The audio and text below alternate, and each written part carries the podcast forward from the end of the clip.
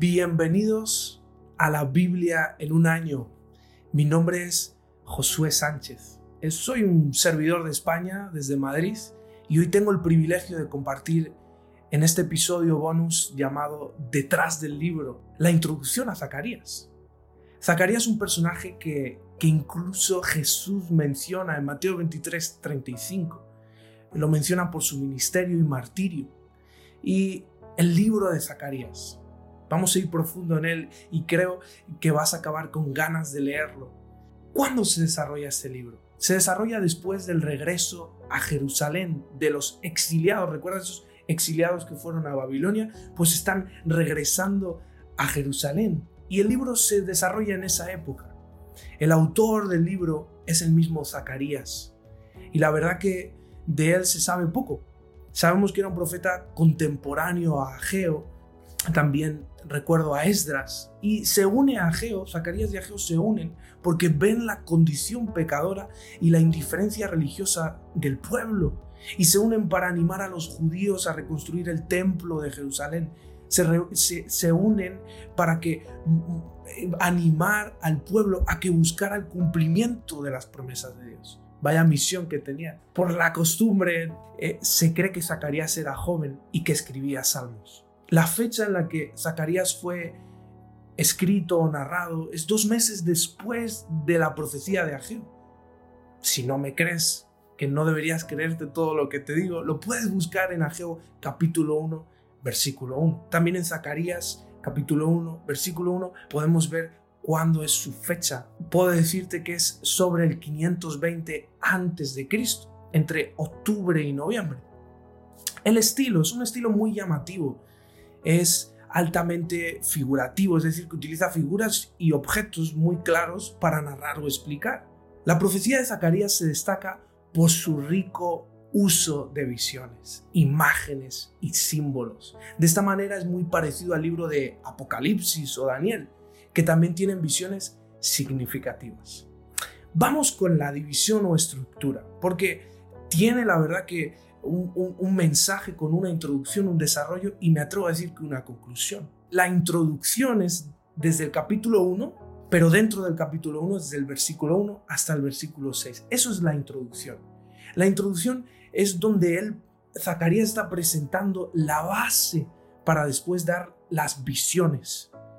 Lo que está haciendo, eh, y puedes agarrar tu Biblia para empaparte así, no sé si oyes el sonido de las hojas, o, algunos leemos en nuestro teléfono, pero que te puedas ya eh, entrar en un hambre por este libro, donde Dios te va a hablar. Y en esta introducción del versículo 1 al versículo 6 del capítulo 1, introduce eh, todo el mensaje que o nos prepara para sus visiones, pero da un mensaje claro, volver a mí, dice el Señor. Ese es el versículo 3, donde, donde es uno de los textos claves del, del libro de Zacarías. Es, uno del, hay dos textos claves en el, libro de Zacarías. Uno es el, el versículo 3 del capítulo 1, como acabo de decir, y también es el versículo 6 del capítulo 4, donde dice, esta es la palabra del Señor a Zorobabel, no por el poder ni por la fuerza, sino por mi espíritu, dice el Señor de los ejércitos. Esos, esos son los textos clave. Y, y esta introducción incluye uno de los textos claves de Zacarías volveos a mí. No cometáis el mismo error que vuestros antepasados, vuestros padres y abuelos, sino volveos a mí. Y con eso introduce y entramos a la segunda parte del libro, desde el capítulo 1, versículo 7, hasta el capítulo 6, incluyendo el capítulo 6, donde vas a ver un montón, a mí me, me fascina, como decimos en España, me flipa. me, me, me, fascina, me alucina la capacidad que tiene Zacarías para eh, que te imagines una historia y no la entiendas, porque de primeras puede ser que no lo entiendas, pero eh, seguro que con la ayuda de un comentario y con la ayuda del Espíritu Santo lo vas a poder entender. Y, y me encanta la Biblia porque no utiliza solo un método para explicar las cosas. Es decir, que utiliza distintas eh, figuras para comunicar, porque como personas en la iglesia no todos recibimos comunicación o recibimos un mensaje de la misma forma. Y la Biblia es así. Y este es, me encanta Zacarías porque utiliza, utiliza eh, como hemos dicho antes, un estilo figurativo. Pero ya entramos en el capítulo 7 y 8. Y en capítulo 7 y capítulo 8 incluye un grupo de israelitas que se están lamentando, que han estado lamentándose por casi 70 años por la situación del pueblo. Y ahora le están preguntando, o, puedo resumirte esta pregunta, ¿es tiempo de dejar de lamentarnos? ¿Vendrá el reino de Dios? A lo que Zacarías resumidamente te cuento que responde, sí, si buscamos la justicia, la paz y se mantienen fiel al pacto. A lo que eso queda sin respuesta y el libro continúa.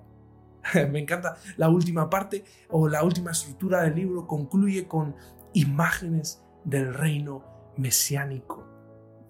Por eso puedo decirte que veo a Jesús en este libro. Porque la profecía de Zacarías tuvo un alcance más largo. Él miró a través de los tiempos y vio la venida del Mesías soberano y el amanecer de un día más brillante para Sion. Tú puedes hacerte esa pregunta, Josué.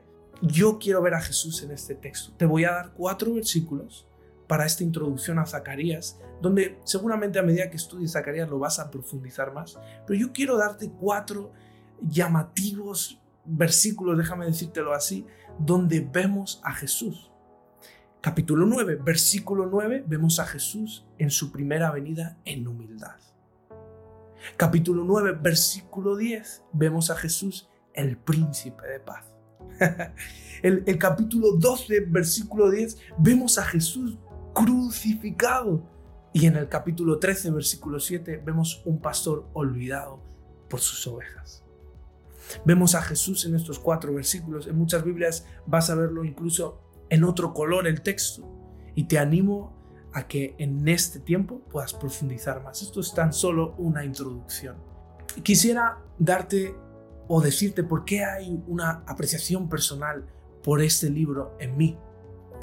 Y es debido a uno de los versículos. Es el capítulo 13, versículo 1. Dice así, en aquel día habrá una fuente abierta. La Reina Valera creo que dice manantial para la casa de David y para los habitantes de Jerusalén, para lavar el pecado y la impureza. Oh, me encanta este versículo, pero mira lo que dice Spurgeon. Según el versículo que tenemos ante nosotros, esta provisión es inagotable. Hay un manantial abierto, no una cisterna ni un depósito, sino un manantial. Una fuente continua burbujeando y está tan llena después de 50 años como al principio. Y aún así la provisión y la misericordia de Dios para el perdón y la justificación de nuestras almas fluye y se desborda continuamente. La única cosa que puede limpiar el pecado y la inmundicia es el manantial o la fuente de Dios. Nuestras propias obras de reforma o restitución no pueden limpiarnos. Nuestras obras pasadas, presentes o prometidas no pueden limpiar. Solo su manantial.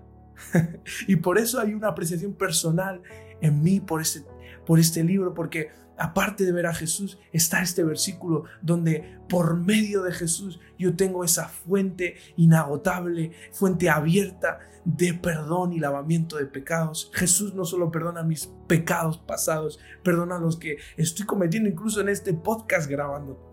Me habré equivocado, habré errado en cosas, a lo mejor se me ha pasado algún pensamiento erróneo, pero hay perdón de Jesús mientras yo esté en Jesús. ¡Wow! Y quiero despedirme diciendo que el libro de Zacarías nos invita a mirar por encima del caos y esperar la venida del reino de Dios, así motivándonos a la fidelidad en el presente. Nos motiva, nos ayuda a mantenernos fiel mirando por encima del caos y esperando la venida del reino de Dios.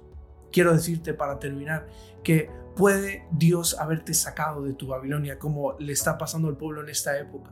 No sé si recordarás en el Babilonia en el que estabas, recuerda un lugar de esclavitud, mm, incluso una época de tu vida, depresión, de, de, muchas cosas. No sé, imagínate, tú, o, o, lo mismo la estás pasando ahora. Y en ese Babilonia, en esa época, le has prometido o le he prometido o le vamos a prometer cosas a Dios con tal de salir. Una vez que salimos, volvemos a veces a lo mismo. Y Zacarías representa a Jesús diciéndonos, vuelve a mí, no te olvides, no te olvides. Gracias por escucharme, espero haber causado un hambre en tu corazón y una expectativa por el libro de Zacarías. Y Samu, gracias por la oportunidad. Un saludo, Dios te bendiga.